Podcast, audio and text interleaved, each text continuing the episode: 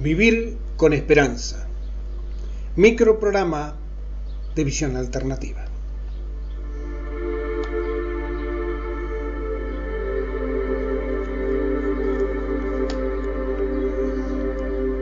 Estamos llegando a los últimos días del año 2022 y en este diciembre hemos extendido el horario de nuestro programa a dos horas de extensión los días viernes de 17 a 19 horas.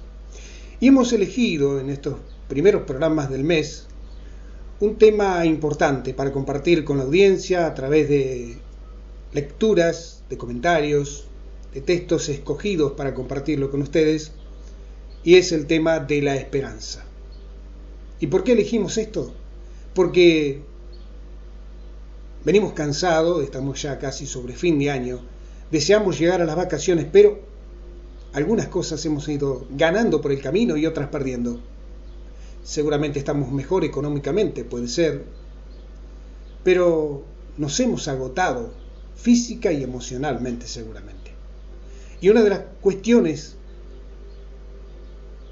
que nos está complicando la vida a veces es haber perdido un poco la esperanza y ya deseamos justamente que se convierta en el 2023 y que todo va a cambiar y que, viste, esos brindes mágicos de fin de año que suponemos que ese año va a ser maravillosamente bueno y no termina siendo tanto como lo deseamos.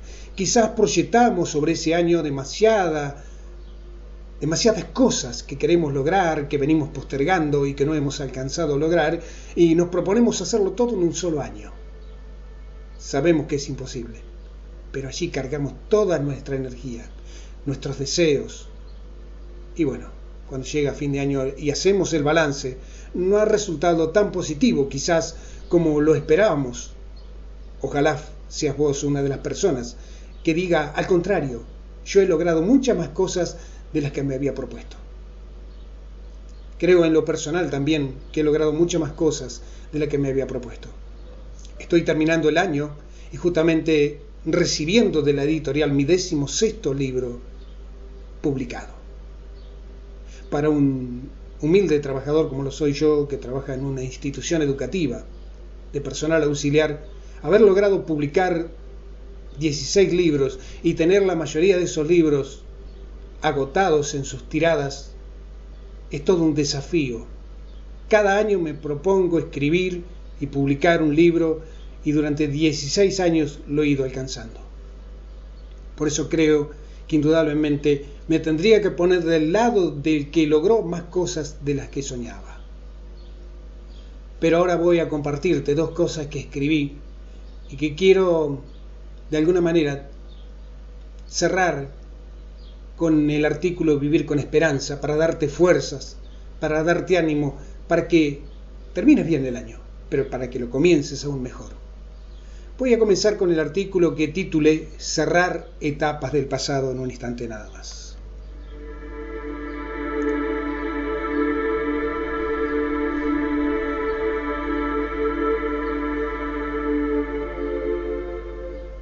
Cerrar etapas del pasado.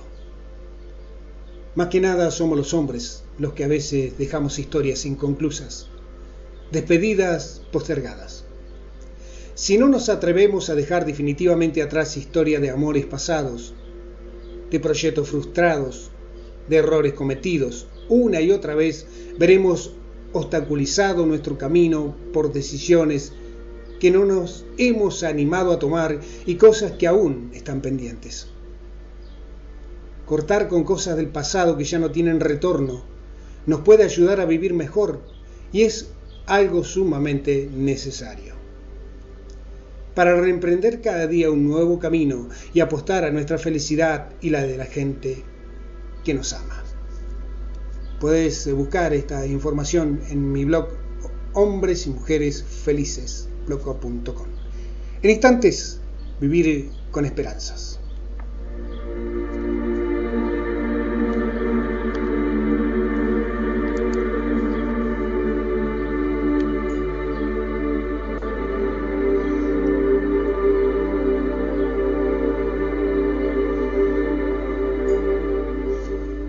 Vivir con esperanzas.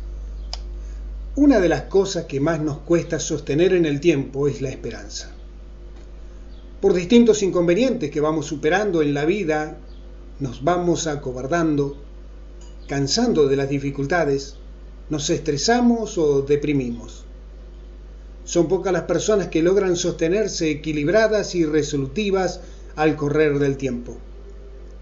Dependerá de varias razones o decisiones que tomemos sostenernos bien anímicamente. Cuando vamos resolviendo problemas, nuestra autoestima se fortalece. Es por eso tan importante tomar resoluciones. Cada paso que avanzamos, cada meta lograda es un avance hacia la renovación de la esperanza. Néstor Omar Salgado, Vivir con Esperanzas. Continúa con nuestro programa que lo puedes sintonizar a través de internet buscando Radio Casbas Estamos en FM Casba 98.7. Continuamos con nuestra programación.